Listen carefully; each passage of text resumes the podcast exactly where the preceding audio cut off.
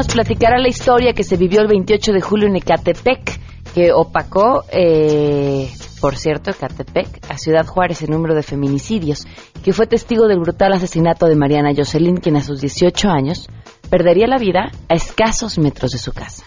Se atrevió a, romper su, a destruir su vida, a, acabar lo que pues nosotros estábamos empezando a formar, a hacerlo, a crearlo, a liberarlo. Él, él lo acabó y lo destruyó de una manera vil, horrible.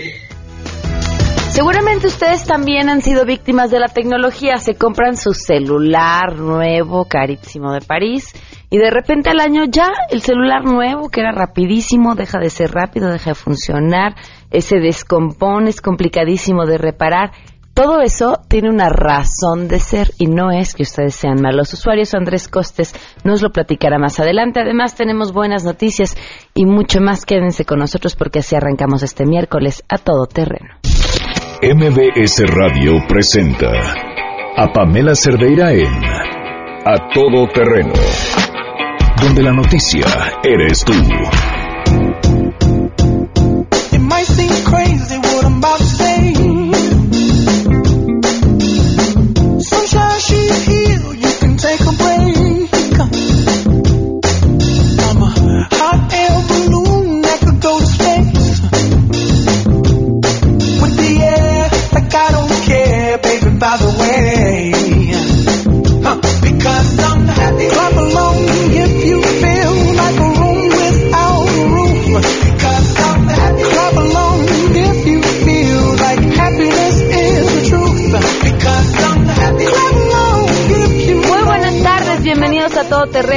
Por acompañarnos. Soy Pamela Cerdeira. Los invito a que se queden aquí hasta la una de la tarde. El teléfono en cabina es 5166125. El número de WhatsApp 5533329585. El correo electrónico a todoterreno arroba mbs.com. Y en Twitter y en Facebook me encuentran como Pam Cerdeira. Hoy, uno, sobre todo cuando el trabajo que uno hace consiste en hablar todo el tiempo, pues está expuesto a equivocarse. Y más cuando uno se burla de quienes se equivocan, porque hay un Dios y se llama Karmatron.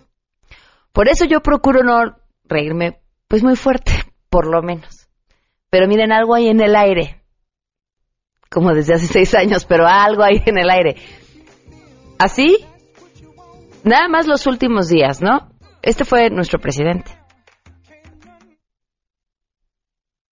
Señoras y señores, buenas tardes a todas y a todos. Quiero saludar en primer término al excelentísimo señor presidente de la República Oriental del Paraguay, al señor Tabaré Vázquez, a quien le extiendo la más cordial bienvenida a nuestro país. Y de igual manera a la delegación oficial que la acompaña, a la delegación empresarial que también Vamos con eh, la diputada ella, bueno, yo creo que este caso se cuece aparte.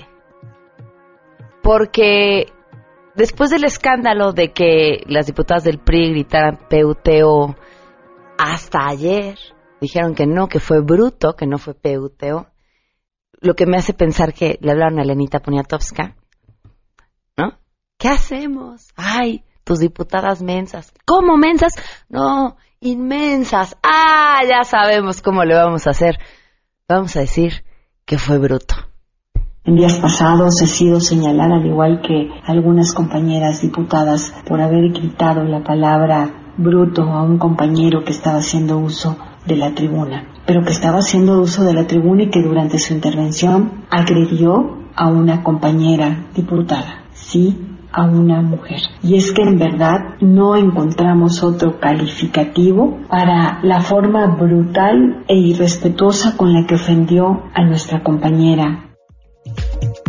Ayer alguien eh, hacía la observación de qué hubiera pasado si hubieran sido diputados gritándole lo mismo a una diputada, ¿no? Y a ver si hubieran tenido los pantalones para salir y decir, no, ustedes escucharon mal, todos escuchamos mal, el video se oye mal. Y también hay que señalar que lo que suben al canal del Congreso en Internet para que uno pueda revisar lo que pasa en las sesiones, viene muteado. Es que ya tuvieron un incidente hace mucho tiempo, seguramente por eso. Entonces, de pronto los gritos ya no se oyen, de pronto ciertas cosas ya no se oyen, porque ya, ya no puede uno, ahora sí que vivirlo como si estuviera en el Congreso. Vamos con el tercero, el secretario de Desarrollo Social. Ciudad del país que viven en casas de cartón y que viven en condiciones de promiscuidad. Precariedad, quiso decir precariedad. Así que yo nada más les pongo esto como una advertencia. Si la riego de aquí a la una y de aquí al viernes y durante todos los días que estemos al aire, es que hay algo en el aire, ¿no? Algo está ahí están las pruebas contundentes, científicamente probado que algo está en el aire y lo estamos respirando todos. Carla Rivera, gracias por acompañarnos. ¿Cómo estás? Ay, muy bien, aquí corriendo, pero muy bien. Muchas gracias por recibirme nuevamente, Pamela. Directora General de Mientras Tanto en México. Y Alejandra Padilla nos acompaña también vía telefónica. Alejandra, ah, vamos a ver si nos podemos comunicar con Alejandra.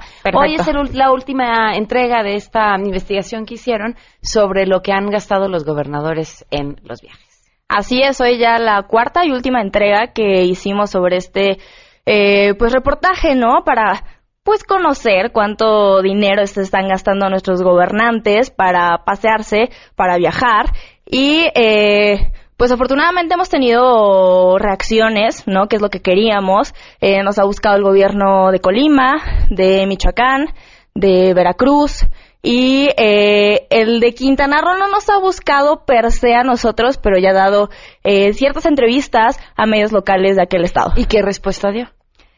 ¿Qué crees? bueno, ayer eh, se dieron dos entrevistas, el secretario de Finanzas, que es eh, Juan Vergara, y también el gobernador, el mismo gobernador Carlos Joaquín. Que recordemos, nada más para quien no nos escuchó el lunes, que estábamos hablando de cuántos millones que se habían gastado en viaje. 41 millones de pesos en seis, meses. Eh, de acuerdo a todo esto, a información que nos otorgó el Instituto de Transparencia de aquel Estado, que no nos estamos inventando, que nos sacamos de abajo de la manga, ¿no? Que es información que el mismo Estado proporcionó. Y bueno, primero el secretario de Finanzas dijo que pues estaba bien que se estaban gastando menos que Borge, ¿no? O sea, 41 millones de pesos en seis meses, no hay problema. Eh, ¿Quién necesita que se paguen no sé, alumbrado público, policías, eh, calles, carreteras, escuelas incluso, ¿no? No importa eso, ¿no? Que se gaste el dinero. Y más tarde, eh, eh, ya por la tarde, el gobernador Carlos Joaquín dijo que esta investigación era para denostar, y cito, dijo esa palabra, denostar su trabajo. Esa fue la respuesta, esa fue la explicación y la aclaración a ese gasto millonario. Sí. Estamos buscando al gobernador de Quintana Roo, por cierto, si nos está escuchando. Eh, lo invitamos mañana, yo tengo un programa mañana en Grupo Fórmula a la una, y pues lo estamos buscando para ver si nos da pues su opinión, ¿no? Queremos obviamente tener la postura del gobierno de Quintana Roo y poder platicar con él. ok. Oye, eh, nos acompaña ya Alejandra Padilla, eh, vía telefónica. Alejandra, gracias por estar con nosotros. Buenas tardes. Hola, buenas tardes. Al contrario, gracias a ustedes. Hoy uno de los temas que más nos llamaba la atención y que ya no se comentaron los nombres eran aquellos eh, que habían respondido que por temas de seguridad no podían decirles cuánto se habían gastado en viajes. ¿Quiénes fueron? Fueron el gobierno de Veracruz, el gobierno de Sonora y el de Tamaulipas. Oye, y me decías que el gobierno de Veracruz les había dado respuesta o los había buscado justo después de haber publicado eso. Sí, lo que pasa es que al final el Instituto de Transparencia eh, sí pidió que se nos otorgara la información, es decir, lo que reservó el gobierno después pidió que no se reservara el instituto, pero ya se eh, pues ya se pasó el plazo para que nosotros recibamos los documentos y no hemos recibido nada.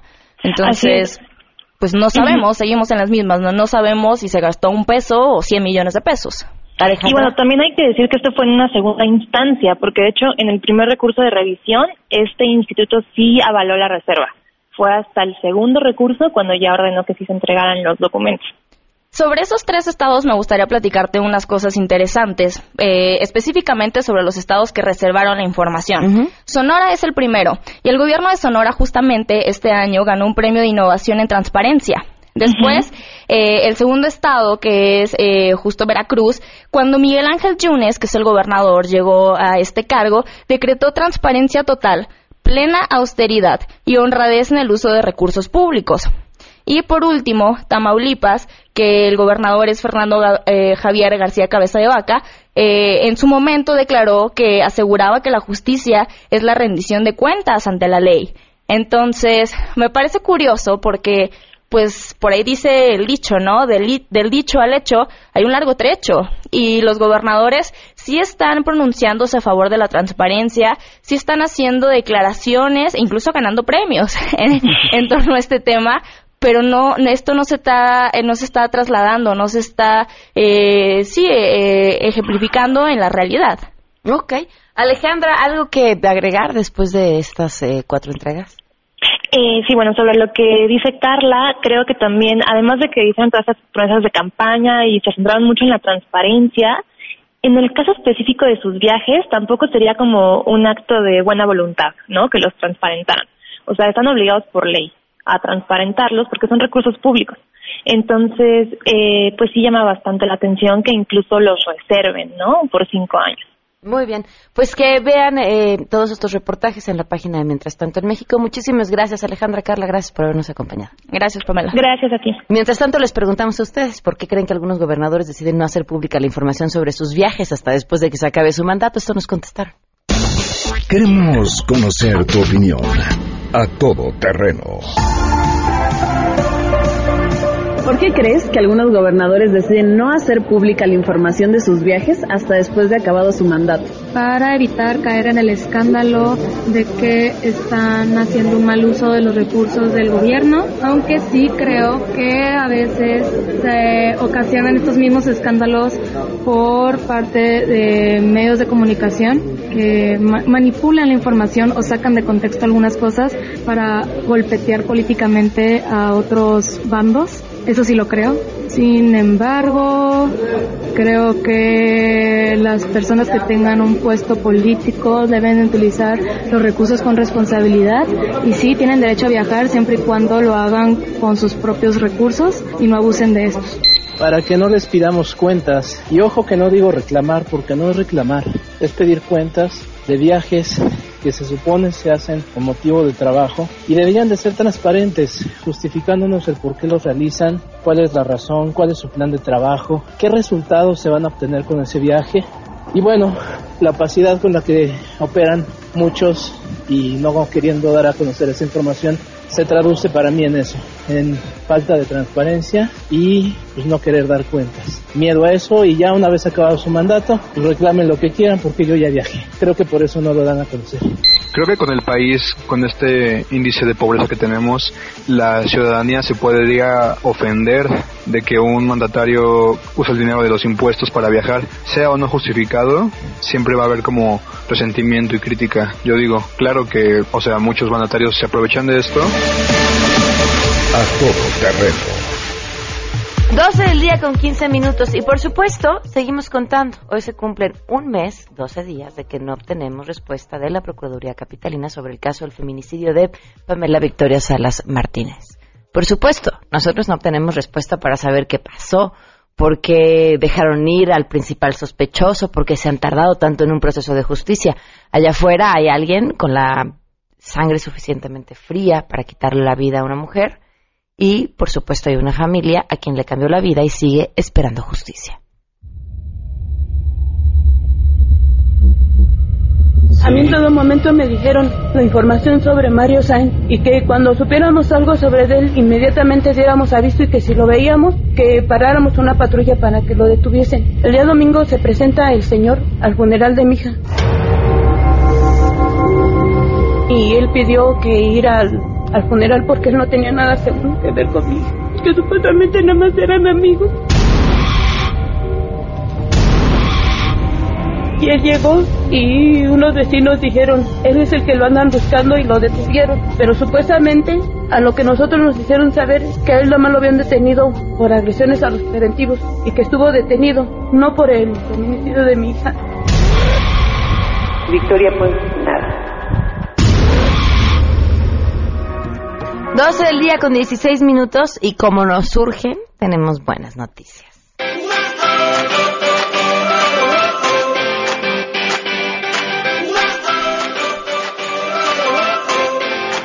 Le agradezco muchísimo a Gabriela Coutinho, corresponsal de MBS Noticias en Tuxtla Gutiérrez, para comentarnos las buenas del día de hoy. Gabriela, te escuchamos. Muy buenas tardes. ¿Qué tal, Pamela? Muy buenas tardes. Cientos de campesinos, habitantes de los alrededores del centro ecoturístico Cascadas de Agua Azul, se unieron con las con, con picos y barretas y palas para encauzar por su cuenta el río Chanil, el principal afluente que alimenta estas corrientes. Y es que el río que nace en las cañadas del municipio de Tumbalá empezó a disminuir en los últimos cinco días. El cauce que atraviesa tres municipios cambió de lugar de manera drástica, quitando el atractivo turístico al sitio que es visitado por unos 200 mil turistas al año. Julio César Román Cortés, director de la Comisión Nacional de Áreas Naturales Protegidas para Agua Azul, explicó que con la acción de los comuneros, la cascada principal recuperó su caudal, pero eso, dijo, no resuelve de fondo el problema. Escuchemos. Lo cual no significa que si baja la lluvia que está cayendo, no vuelva a secarse. Entonces este, empieza a recuperar su, salud sin embargo, el problema va a persistir. Ayer la Comisión Nacional del Agua, la Comisión Nacional de Áreas Protegidas, eh, de Áreas Naturales y Protegidas y la Secretaría de Protección Civil se establecieron un plazo de 20 días para definir un proyecto técnico sobre las acciones que realizarán para resarcir el daño en este lugar.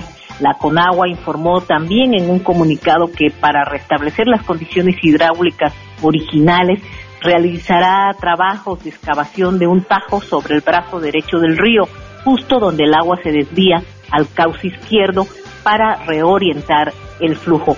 Además dijo que restituirá el bordo izquierdo mediante un muro de mampostería envuelto con material filtrante y una capa de suelo para restablecer las condiciones del caudal. Dijo también que los trabajos iniciarán con labores de desasolve en aguas arriba del río. Según el análisis de las autoridades, Pamela, la reducción del caudal hacia las cascadas se debió a que por el sismo del 7 de septiembre y las constantes réplicas, rocas se partieron río arriba y desviaron la fuerza del agua, aunado a que se abrieron boquetes y se produjo un asolvamiento. Es el reporte de Chiapas. Gabriela, ¿sí dirías que los comuneros lograron darle la vuelta a la burocracia y decir, no, no, no, esto se resuelve con acciones y de inmediato arreglar un problema que parecía pues iba a terminar metido en un rollo burocrático? Eh, lo resolvieron de manera temporal. Ok. Nada más, porque el, hay que recordar que el río son más de 2.000 hectáreas. Ok. Bueno, pues habrá que estar al pendiente entonces de cuáles serán esas medidas eh, definitivas, porque además es un lugar hermosísimo. Así es, Pamela, de color turquesa las cascadas.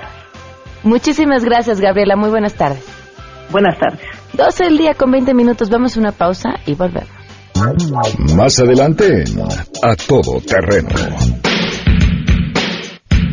Frida Guerrera va a estar con nosotros con Nunca pero ayúdenos a encontrarlo. Volteen a ver, alcen la cara, miren a su alrededor. Seguramente puede estar al lado de ustedes y ustedes ni siquiera saben quién es esta persona precisamente porque no nos preocupamos. Si te perdiste el programa A Todo Terreno con Pamela Cerdeira, lo puedes escuchar descargando nuestro podcast en www.noticiasmbs.com.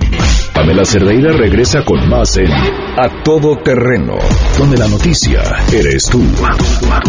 Marca el 5166125. 12 el día con 24 minutos de gala. Estamos el día de hoy, el mismísimo Andrés Costes está con nosotros. ¿Cómo estás? Andrés? Muy bien, Pam. Muy bien, Pam. ¿Tú qué tal? ¿Cómo estás? Muy bien. Además traes un tema sasasasazo que eh, creo que nos pasa a todos, ¿no? Creer que, bueno, pues que los aparatos que compramos y que nos salen carísimos están destinados a durar lo que dura el plan con el que te lo vendieron. Sí, de hecho, platicando un poco sobre este tema de la obsolescencia planificada o programada, de hecho vengo como un poco abogado del diablo. Ok, a ver. Eh, recordemos cuando nuestros teléfonos celulares, dura, la batería le duraba una semana, pero recordemos que lo que podemos hacer era llamar, mandar mensajes y jugar viborita. Y de hecho, si tú solo haces eso con tu teléfono celular, la pila también te dura mucho más, ¿eh? Digo, ahora no lo puedo prender porque justo ya le pasó lo mismo, ya cumplió su ciclo de vida el teléfono del programa en el que tenemos el WhatsApp. Pero, pero como nada más lo usaba para el WhatsApp, pues sí, la pila me duraba tres días. Sí, exactamente. Y bueno, para entrar totalmente en tema, Eh, se denomina obsolescencia planificada u obsolescencia programada a la determinación o planificación para el fin de vida útil de un producto o un servicio, también aplica, para que éste se torne obsoleto, no funcional, inútil, inservible, todos los calificativos que le podamos poner, pero que esté calculado de antemano por, eh, por el fabricante o la empresa que lo está prestando o lo está fabricando. Ok. Eh, va un ejemplo que es de principios del siglo XX. Ford, modelo T, todos lo tenemos en la mente, todos sabemos su relevancia histórica, pero es muy curioso cómo eh, fue creado pensando en durabilidad. Todos eran negros, eh, cumplía una función muy específica y se estuvo vendiendo durante 19 años. Pero ¿cuál fue el final del, del, modelo T? La competencia, que fue General Motors, dijo, no vamos a poderle competir en ingeniería, pero le podemos competir en diseño.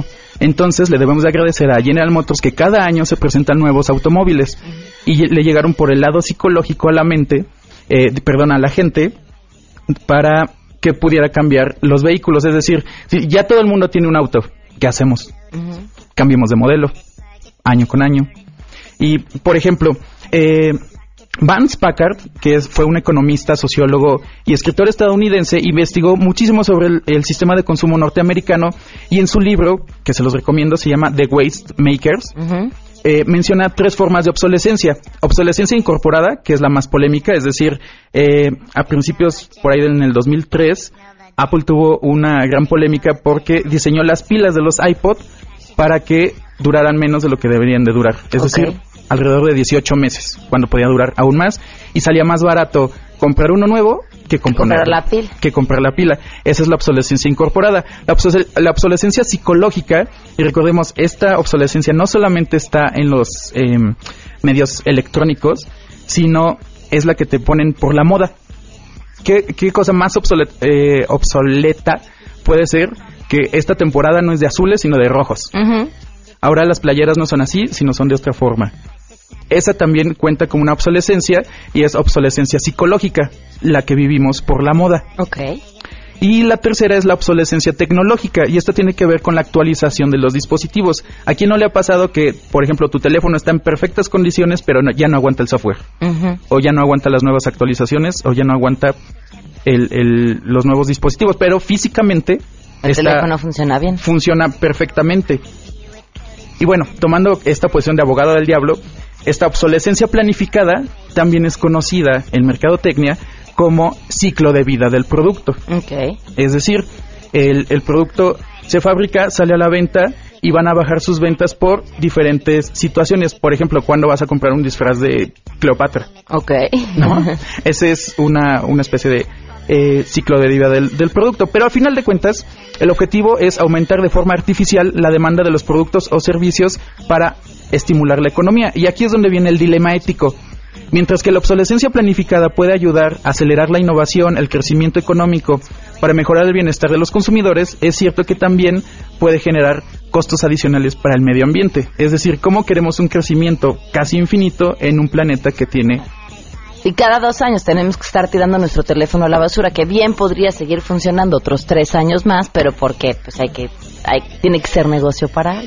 Exactamente. Y aquí el punto es cambiar la forma del consumo para que cambie la forma de producción. Es decir, que solamente sea eh, producir, comprar y tirar. Ahora, en lugar de producir, comprar y tirar, vamos a producir, comprar, reciclar, volver a y comprar. volver a comprar. Y volver a comprar. El punto es el costo que le está, eh, que está teniendo esto al planeta y que no es sostenible esta esta forma de esta forma de consumo y hay un autor que se llama este disculpen la pronunciación pero es Serge Lutèche es un economista francés. Él lidera una ideología llamada ideología del decrecimiento que su crítica es eh, la economía quiere crecer por crecer. Realmente no está beneficiando a la humanidad etcétera.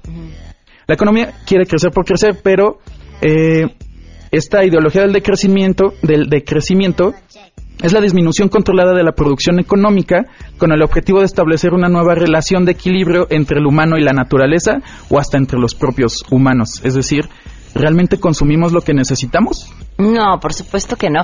Alguien nos decía hace poco, es que uno, uno se da cuenta que, que en realidad necesita tan poco para estar bien, pónganse a pensar de todo lo que tenemos.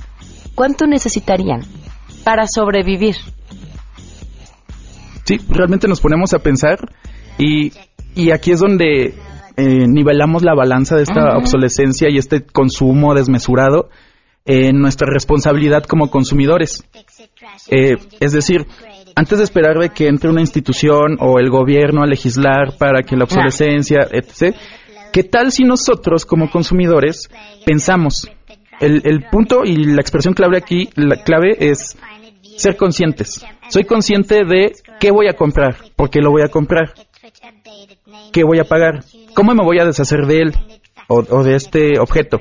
Eh, lo voy a pasar a mi a mi familiar, lo voy a reciclar o solo lo voy a tirar. Claro. No, y sabes qué, a ver, nadie quisiera un gobierno regulando ese tipo de cosas. Tú imagino, no, no, no.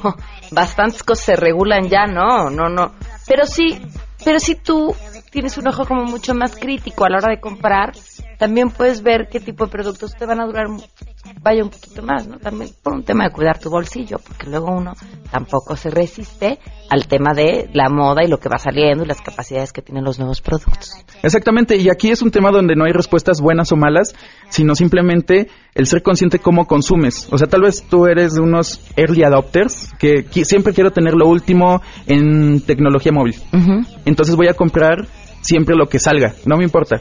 Porque así soy y es lo que me gusta. Qué bonito soy en vez de comprador compulsivo, eres un early adopter. Pero, y yo me defino como, como uno de los, de la mayoría de la población que buscamos el mejor costo-beneficio. Claro.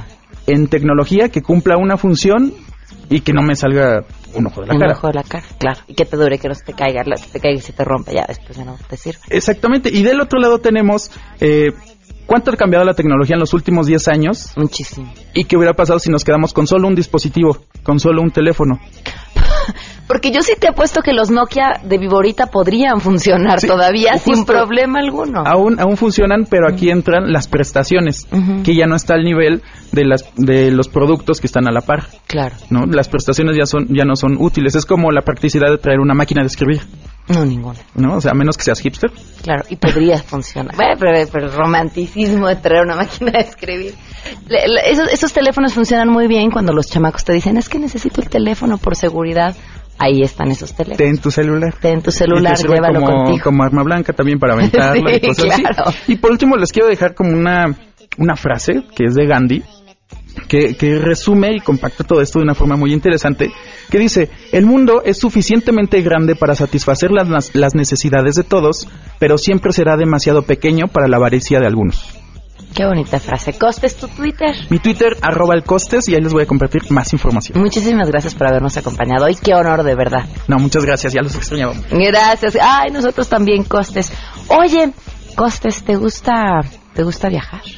Sí. Sí. Bueno, sabes que además otra forma de acumular puntos Premier es transfiriendo los puntos de tus tarjetas bancarias. ¿Ves? Yo, todo para que uno ahorre, economice y demás. Sí, sí, sí. Si ustedes son tarjetavientes de American Express, Bancomer, HCBC, Santander o Scotiabank, pueden pasar los puntos a su cuenta Club Premier para convertirlos en vuelos, estancias de hotel y miles de experiencias más. Solo entren a clubpremier.com, diagonal transferencias, siguen los pasos según su banco y listo. Y si no son socios, se pueden inscribir gratis en clubpremier.com, registran sus datos, acumulan puntos y pueden disfrutar de increíbles recompensas. Y si su celular ya se volvió este obsoleto, bueno, pues ahí aprovechan y de una vez lo cambian. Club Premier, el punto es sorprenderte. Vamos a una pausa.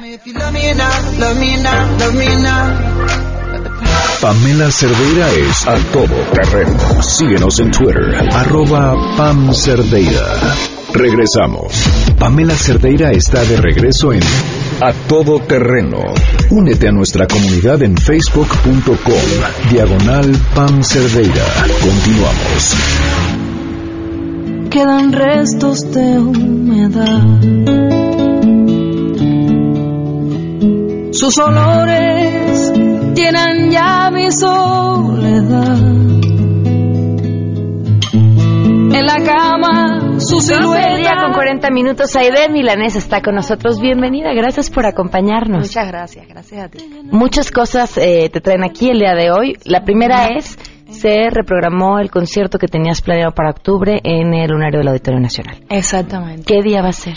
Bueno, va a ser el 18 de, enero, eh, cae jueves, y, bueno, va a ser mi primera presentación en el Lunario, así que estoy súper contenta y muy ilusionada. Te va a encantar, el lugar es una belleza. Sí, todo el mundo me habla maravillas de ese lugar. ¿Qué, qué, vamos a encontrar quienes vayan a ver? Bueno, este va a ser un, concierto eh, de música cubana, básicamente. Eh, homenaje a grandes autores de la música cubana y por supuesto ahí está también mi padre, ¿no? Eh, a propósito de este disco que, hice en homenaje a su obra.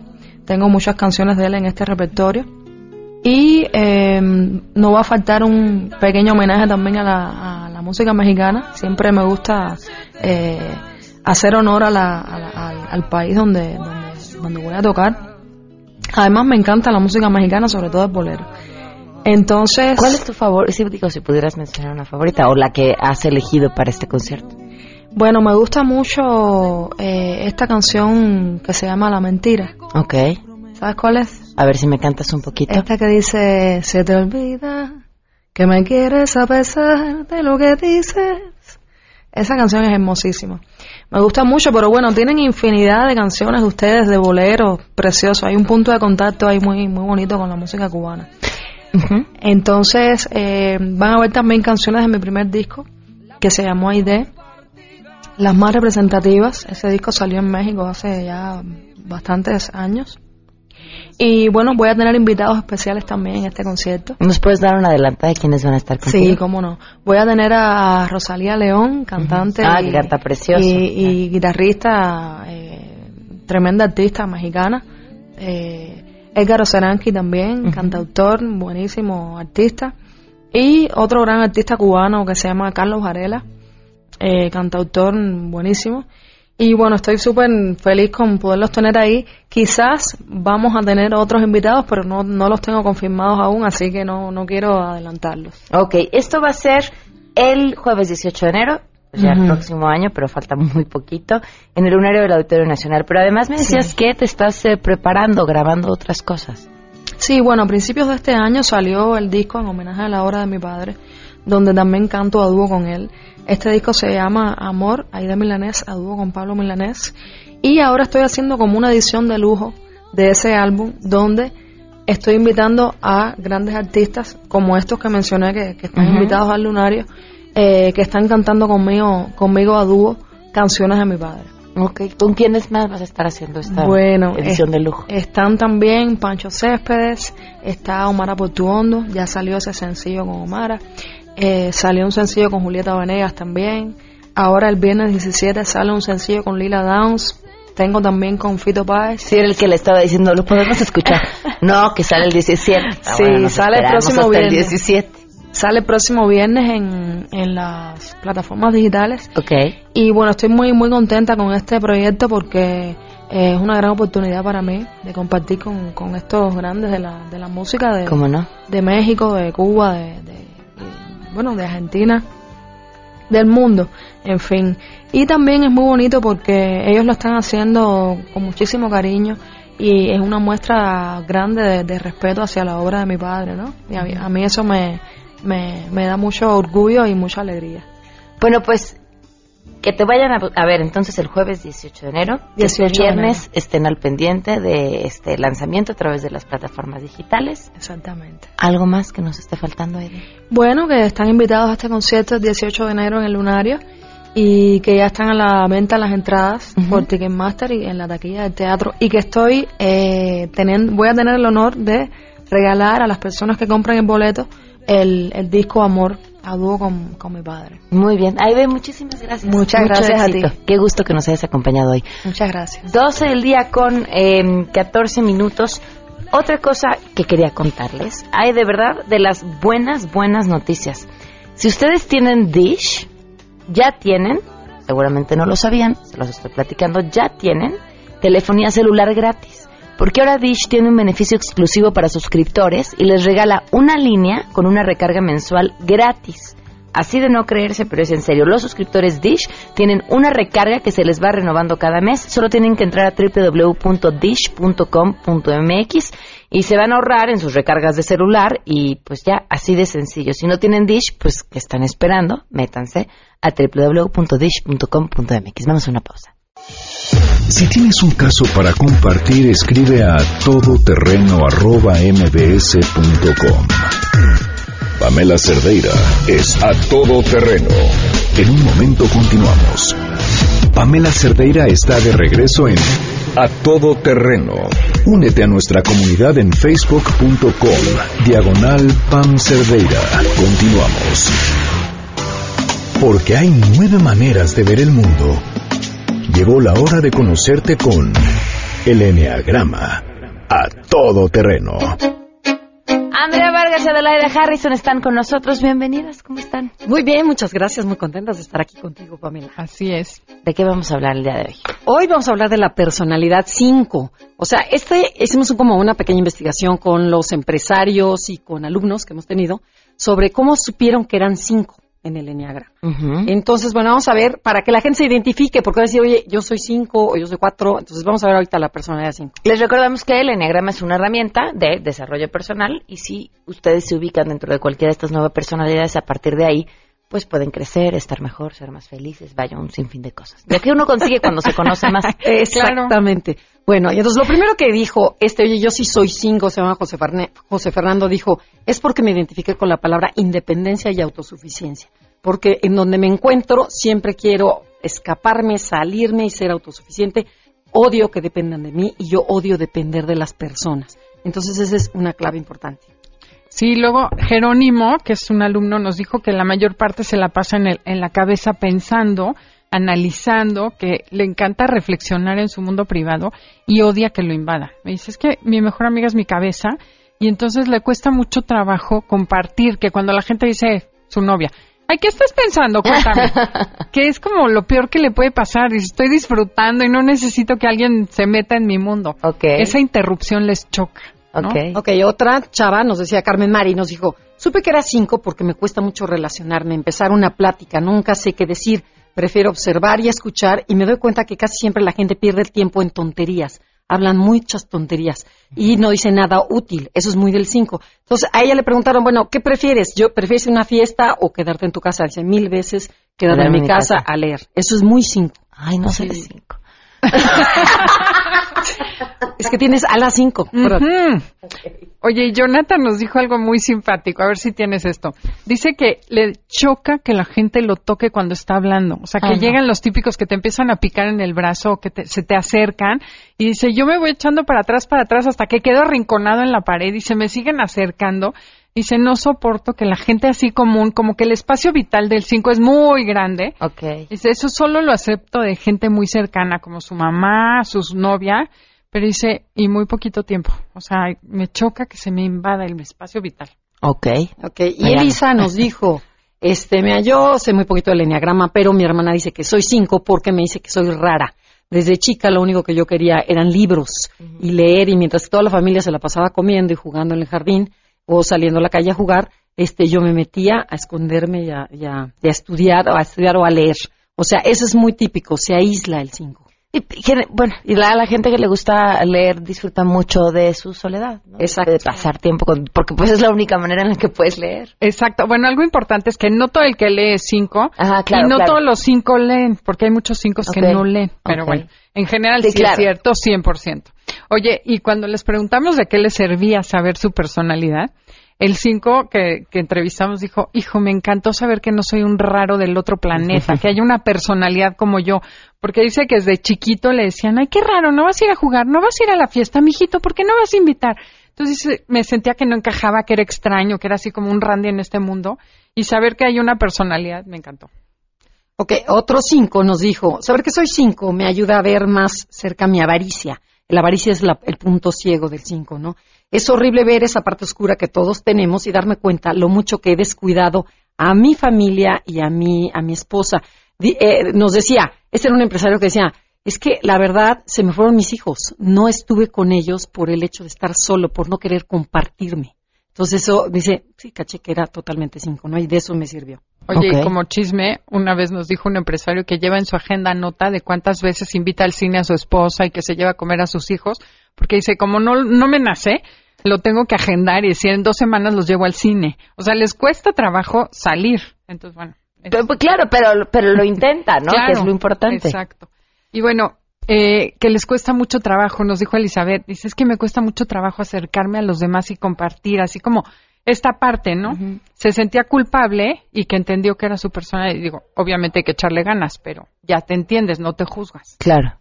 Y luego un cinco, un cinco, este era un señor, nos dice, a mí me, me hizo entender que independientemente que la gente me ve frío y raro y aislado, porque así vemos todo el mundo los cinco, dice, me di cuenta que yo soy hipersensible y este y que muchas veces no me acerco a los demás porque tengo mucho miedo a que me hieran. Entonces hay que tenerle compasión al cinco. Y ves que de veras los tachamos como hay el raro y no, lo que pasa es que hay que tenerle paciencia. O sea, y, darle más, más tiempo. Oye, y otra pregunta la que hicimos es, ¿qué es lo que más te enoja de ser cinco? O más bien, como cinco que te enoja de la gente. Entonces, casi todos nos dijeron la gente tonta, ruidosa y dramática. Y luego otro cinco dijo que me invadan mi espacio, que lleguen sin avisar y me hagan perder mi tiempo. Estoy segura que en este momento varios ya levantaron la mano y dijeron, ahí estoy. Y bueno, qué bueno que ya no se sientan bichos raros, pero que además averigüen más acerca del Enneagrama y cómo esta herramienta les puede ayudar a ubicarse y ubicar su entorno y pues desenvolverse de mejor forma escuchándolas el sábado. El sábado a las 12 del día o comuníquense en Facebook. Enneagrama Conócete y Twitter arroba Conócete MBS. Ya lo dije. ¡Eso! Muy bien, llevamos por tres años, ya no podemos. yo digo, es que siempre me confundo cuál era el Twitter y cuál era el Facebook. Oigan, y por último, antes de irnos, eh, nuestros amigos de Enlace 50 y el Centro de Capacitación MBS están abriendo una nueva fecha para que no dejen de asistir al curso Mi Vida a partir de los 60, donde van a recibir también herramientas para aprovechar al máximo, en este caso, estas etapas de la vida en las que hay tanto por hacer y disfrutar. Eh, es una gran oportunidad además para ser amigos, divertirse y compartir. La edad obviamente no es un límite para nada. La nueva fecha va a ser el 23 de noviembre en el Centro de Capacitación MBS. Pueden llamar al 5166-2520 o al correo electrónico concha arroba enlace50.com. Nos vemos. Muchas gracias. Gracias. Gracias. Nos escuchamos mañana a las 12 del día. MBS Radio presentó a Pamela Cerdeira en A Todo Terreno. Te esperamos en la siguiente emisión, A Todo Terreno, donde la noticia eres tú. MBS Radio, en entretenimiento, estamos contigo.